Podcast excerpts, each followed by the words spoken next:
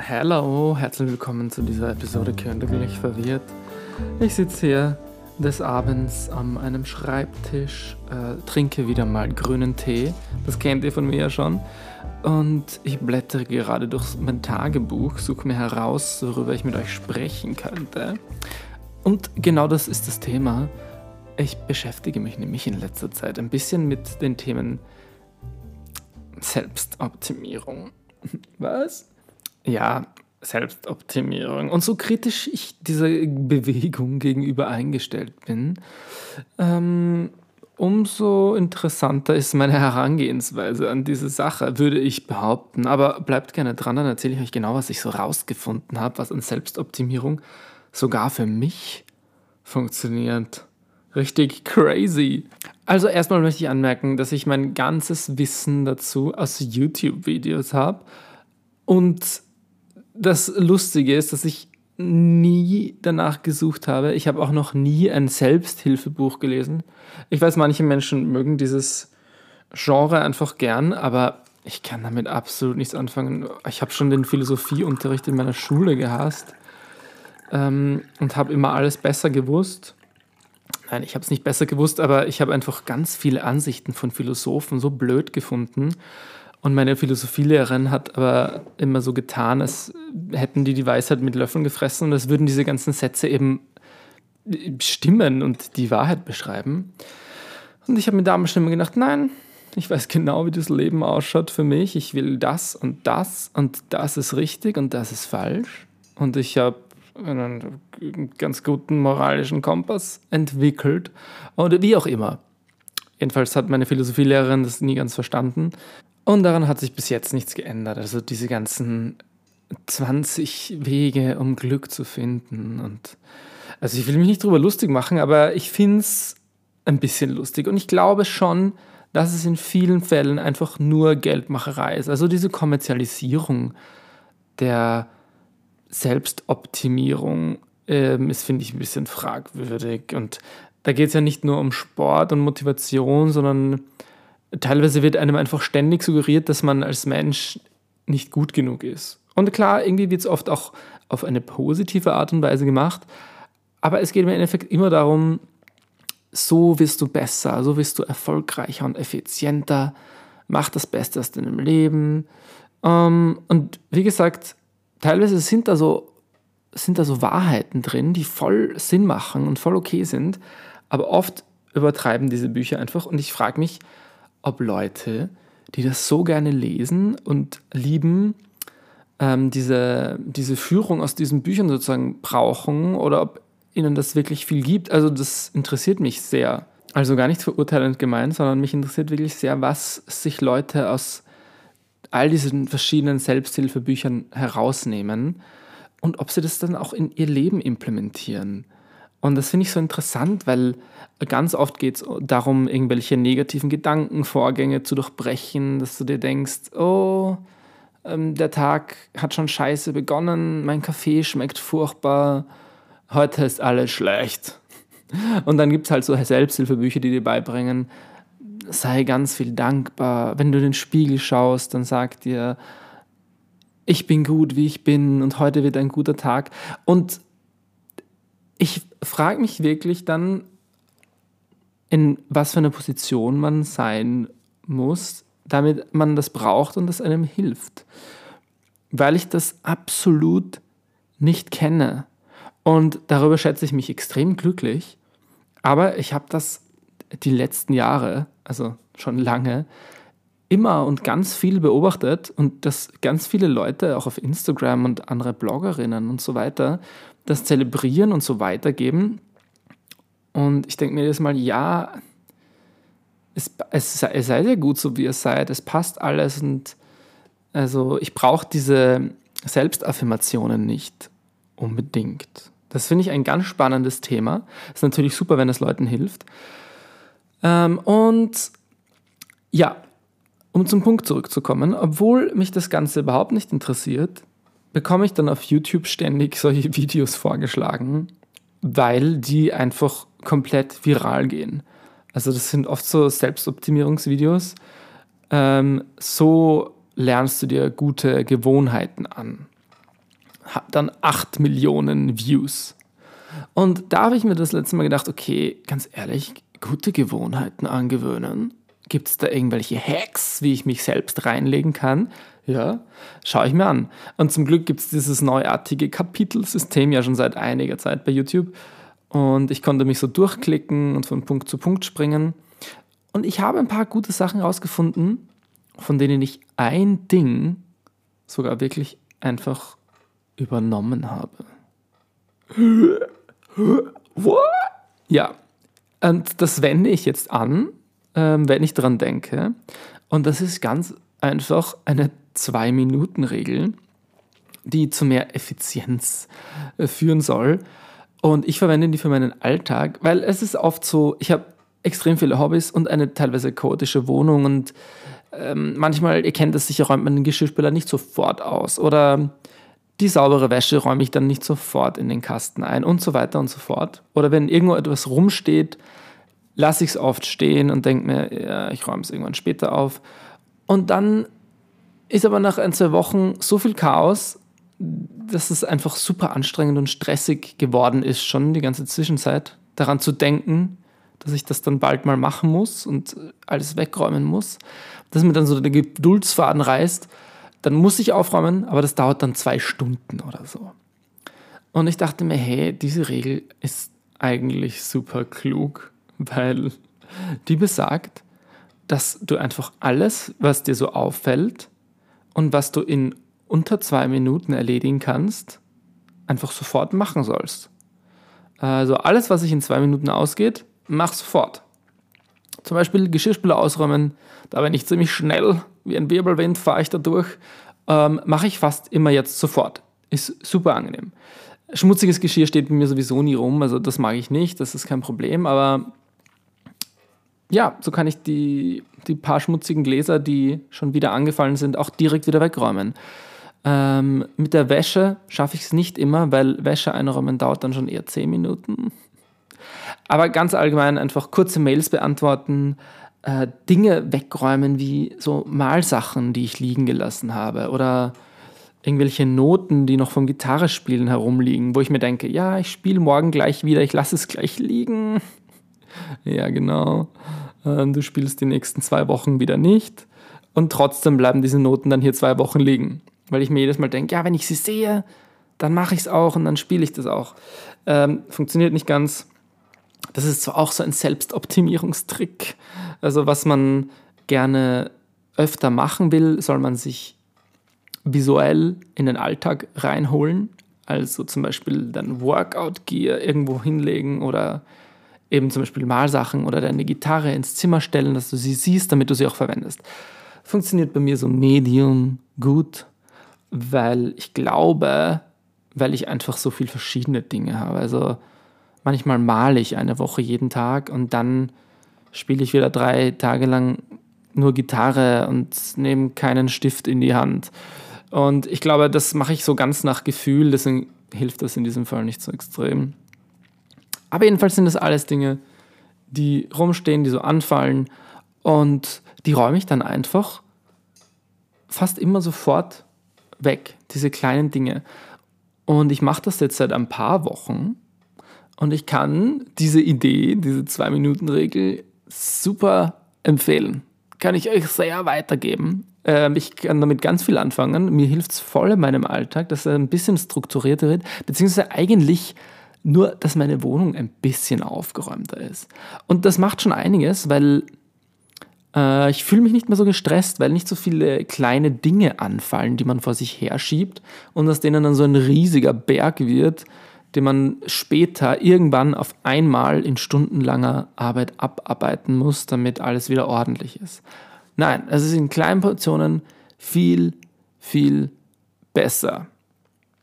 Und es ist auch lächerlich, weil teilweise geht es dann um Sachen, dass, dass mein Pyjama noch ähm, im Wohnzimmer liegt, wo ich mich umgezogen habe. Keine Ahnung. Oft liegt ein bisschen frische Kleidung herum, die ich so eine Stunde anhatte und dann nicht in die Wäsche geben kann, aber auch nicht zurück ins Regal räumen will. Und dann manchmal verursache ich ein paar Kleiderberge in meiner Wohnung. Äh, und diese Dinge kommen seit ein paar Wochen eigentlich so gut wie gar nicht mehr vor. Ähm, ich habe natürlich noch Spielraum zur Verbesserung, aber das kann ich so wahnsinnig empfehlen. Das hilft mir extrem, dass ich mir einfach denke, okay, das schaffe ich in weniger als zwei Minuten. Einfach schnell diese Hose und das T-Shirt wieder wegräumen. Dann mache ich das einfach sofort. Auch wenn ich gerade etwas anderes machen wollte. Wenn es mir auffällt und ich denke mir, hey, zwei Minuten geht sich aus, räume ich sofort weg. Finde ich eine super Idee und eine perfekte Lösung für so Chaoten wie mich. Also viel Spaß beim Nachmachen, falls ihr so seid wie ich. Ähm, ja, ich bin ansonsten aber sehr zufrieden mit meiner Wohnung, weil ich finde, dass ein bisschen Chaos wirklich die Dinge extrem gemütlich macht. Also das war schon immer so. Das ist bei meinen Eltern zu Hause so. Das in meiner Wohnung wieder mit meinem Freund zum Glück auch. Wir sind da ganz gleich. Manchmal sind wir beide ein bisschen zu chaotisch. Äh, aber wir beide fühlen uns so extrem wohl, wenn einfach Bücher herumliegen. Ähm, die Polster sind nicht perfekt geordnet auf dem Sofa. Wir haben zwei verschiedene Decken da. Äh, mein Arbeitsplatz ist einfach nicht geordnet aufgeräumt, sondern ich habe die Dinge immer durcheinander dastehen.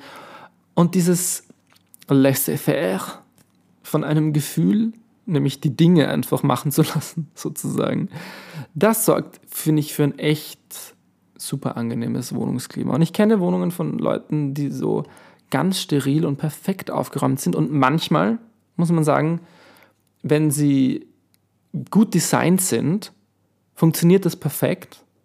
Ähm, wenn wirklich Dinge dastehen, wo sie Sinn machen und dann auch für Gemütlichkeit sorgen. Zum Beispiel dann, dann stehen zwei Vasen mit jeweils einer Blume drin auf einem Regal, das ansonsten komplett leer geräumt ist. Aber das ist so positioniert und die Farben passen so zusammen, dass es super schön Ruhe und einfach ein angenehmes Klima ausstrahlt.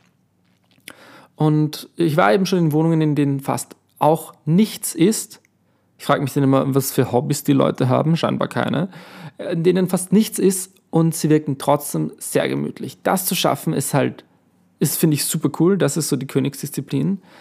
Und wieder zu weit entfernt vom Chaos und Gemütlichkeit sind so ganz sterile Wohnungen.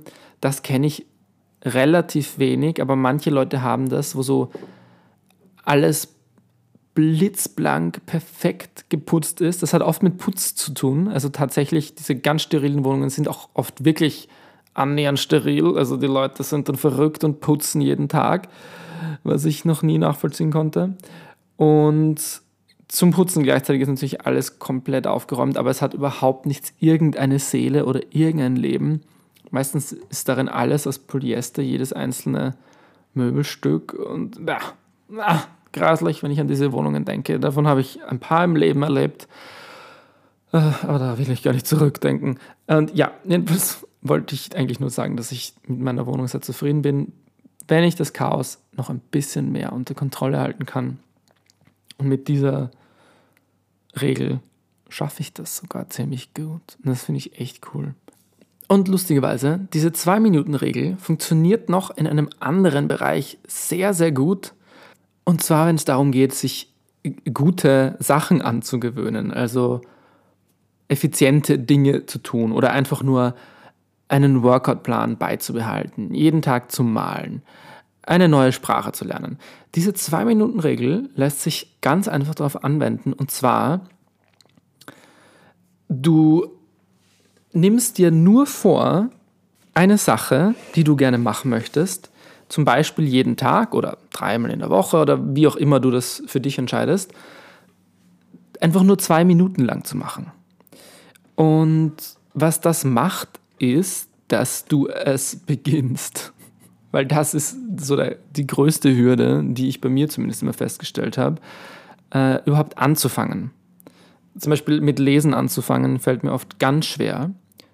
Und wenn ich es dann aber tue, und erst mal zehn Seiten gelesen habe, komme ich komplett in den Lesefluss und dann passiert es mir manchmal, wie früher, dass ich ein ganzes Buch an einem Tag auslese. Und ich lieb's. Es ist einfach herrlich, so komplett wieder in Geschichten zu verschwinden, wie ich das früher immer gemacht habe in meiner Jugend. Und das funktioniert bei vielen Dingen, weil es eben einfach darum geht, diesen diese Hürde, diese Überwindung zu überschaffen, äh, zu überschreiten und zu schaffen, in eine Sache einzusteigen. Zum Beispiel beim Workout.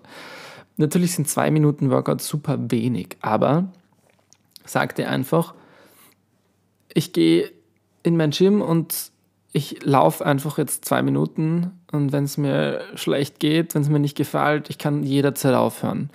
Und du wirst nach zwei Minuten nicht aufhören. Aber, was ich auch dazu sagen muss, ich habe auch schon mal nach zwei Minuten aufgehört.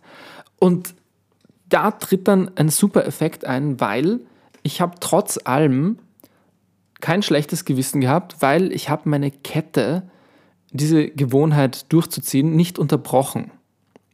Und ich glaube, das ist so ein springender Punkt, einfach dran zu bleiben. Und selbst wenn du den Workout dann nur zwei Minuten machst oder wenn du einmal, weil du echt Kopfweh hast, deinen Sprachunterricht nur zwei Minuten verfolgst, äh, nur zwei Minuten Seil springst, warst du trotzdem da. Und dein Gehirn hat es trotzdem eingespeichert, dass du dass jeden Tag um 17 Uhr jetzt laufen gehst. Und wenn du nach 500 Metern wieder umdrehst, weil du Knieprobleme hast. Wie ich zum Beispiel. Also das Wichtigste ist einfach dran zu bleiben an den Dingen und das funktioniert mit dieser Zwei-Minuten-Regel, die ich in meinem Alltag für mehr Ordnung und bei guten Gewohnheiten jetzt anwende, sehr, sehr gut. Ich, ich bin ganz fasziniert davon. Und die Frage ist jetzt, fühle ich mich selbst optimiert? Hat dieses Experiment geholfen? Und was ist optimal? Was ist Optimierung überhaupt? War ich vorher nicht optimal? Ich mag diese ganzen Begrifflichkeiten um das Thema einfach überhaupt nicht, weil, also wirklich, was ist denn optimal? Und wenn ich nicht regelmäßig Sport mache, lebe ich vielleicht nicht ganz so gesund, aber ist das jetzt in irgendeinem Kontext gesehen moralisch oder irgendwie aus persönlichkeitsentwicklungstechnischen Gründen schlechter. Also eben suboptimal. Für die Gesundheit vielleicht, aber in anderen Bereichen, wenn es mir trotzdem gut geht. Ähm, also das Ziel, sich zu optimieren, finde ich ein bisschen fragwürdig, wenn ihr versteht, was ich meine. Also ja, ich fühle mich jetzt teilweise echt besser, weil wie gesagt sich nicht diese großen Berge an kleinen Aufgaben anstauen und weil es mir leichter fällt, an guten Gewohnheiten dran zu bleiben. Aber ich fühle mich dadurch nicht optimiert. Das klingt so wie ein Computerprogramm ohne Fehler zu schreiben. Also wie so Perfektionismus. Und äh, ich mag das irgendwie nicht, das Gefühl. Voll okay, wenn ihr das mögt und wenn ihr das cool findet, euch selbst zu optimieren und wenn ihr euch so seht. Ähm, weil ich glaube, das tun manche Leute. Und ich fühle mich dabei aber ein bisschen wie so ein Roboter, dem man neue Module einsetzt und so, tschick, tschick, jetzt bist du in diesem Bereich optimiert, zack, und da bist du optimiert. Und das Ende, das Ziel der Optimierung ist ja was, um nochmal darauf zurückzukommen? Ein, ein perfekter Mensch zu werden? Oder einfach nur immer optimierter zu werden, den perfekten Körper zu haben, ähm, zehn Sprachen auswendig zu können, jede Woche drei Bücher zu lesen. Wofür? Leiden andere Sachen dann darunter? Ich finde, das muss jeder für sich einfach beantworten, was man aus seinem Leben machen will. Und man muss nicht alles so zwanghaft optimieren, wie es teilweise heutzutage der Fall ist. Ja, ich spiele auch super gern Videospiele und manchmal spiele ich dann ein paar Stunden am Tag einfach nur ein Videospiel und wo sich andere denken, völlig verschwendete Zeit oder was auch immer, habe ich dann einfach Spaß dran gehabt und das ist für mich keine verschwendete Zeit gewesen. Also ich weiß nicht, ob das schon zu weit führt, aber alles sehr spannende Gedanken.